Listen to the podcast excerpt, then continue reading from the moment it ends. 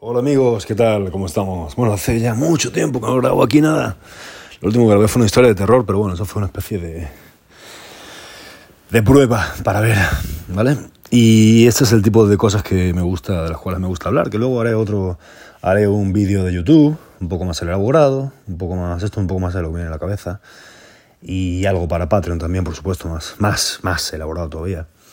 Pero bueno, al final que lo que voy a decir aquí, quiero que lo penséis porque tiene mucho, mucho que ver con, con cosas que pasan y dinero, el tema de la economía, el tema de estar fuerte, estar en forma, ¿no? ¿Qué haces con tu vida? ¿Qué, lo que uno se plantea, lo que uno se plantea cuando está solo, cuando si sabes si la mujer que tienes es la que quieres y ese tipo de cosas, ¿no? No tanto qué coche me compro, no tanto qué bici me compro, no tanto qué ordenador me compro, qué videojuego juego, no, no, no, cosas, cosas importantes, ¿no?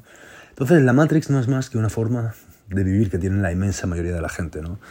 La cual es están, pues todos en parte estamos, ¿eh? No escapamos ninguno de la Matrix, pero muchos lo que hacen es que van al trabajo, ¿no?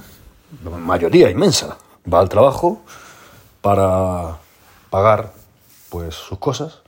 Eh, tristemente, gran parte solamente paga sus cosas y no ahorra no le queda para ahorrar ni para invertir. Le va al trabajo para pagar cosas. O sea, que básicamente vive para trabajar. ¿Me explico? Porque si tú vas al trabajo y trabajas y te queda poco tiempo y estás trabajando para pagar cosas que, pues la luz, el agua, el teléfono, el coche, la colegiatura de los niños, el gimnasio y todo eso, estás viviendo para trabajar, ¿no?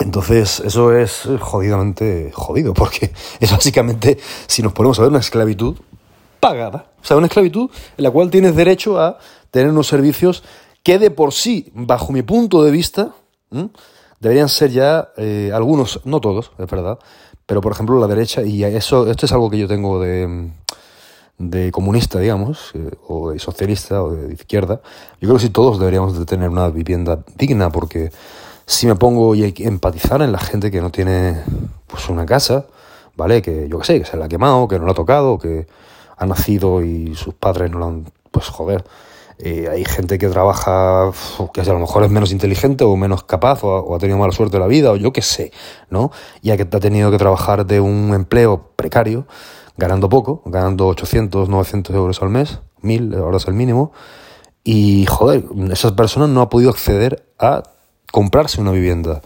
Yo sí creo que hay que apoyar a estas personas. Yo sí creo, por supuesto que hay que apoyarlas porque todo el mundo merece una educación básica, una limpieza, higiene, eh, acceso a internet, por supuesto, y, joder, vivienda, vivienda. Ya la comida, bueno, también, también comida, que sobra mucha comida. Es que se podría, creo que, hacer todo, me parece a mí. Se podría, sobra mucho, sobran muchas comidas. De hecho, hay una app que se llama Too Good To Go, en la cual pues puedes pedir comida que sobran de restaurantes. Y así la gente no se muere de hambre. ¿Me explico? Con el tema de la comida voy más tarde. Eh, esto de, por ejemplo, de la vida de que mi padre trabajaba y mi madre no, y criamos dos niños o cuatro incluso, que lo he escuchado, esto era muy bueno en cuándo? En el siglo pasado, o sea, en los 1900, ¿sí? En el 1900 pues funcionaba, en la posguerra, en los años 30, 40, 50, 60, 70, 80 y quizá 90, ya a partir de ahí me pierdo. Pero sí es cierto de que pues una persona sola, con el sueldo de una persona, podría eh, llegar a, a tener la cantidad adecuada para poder vivir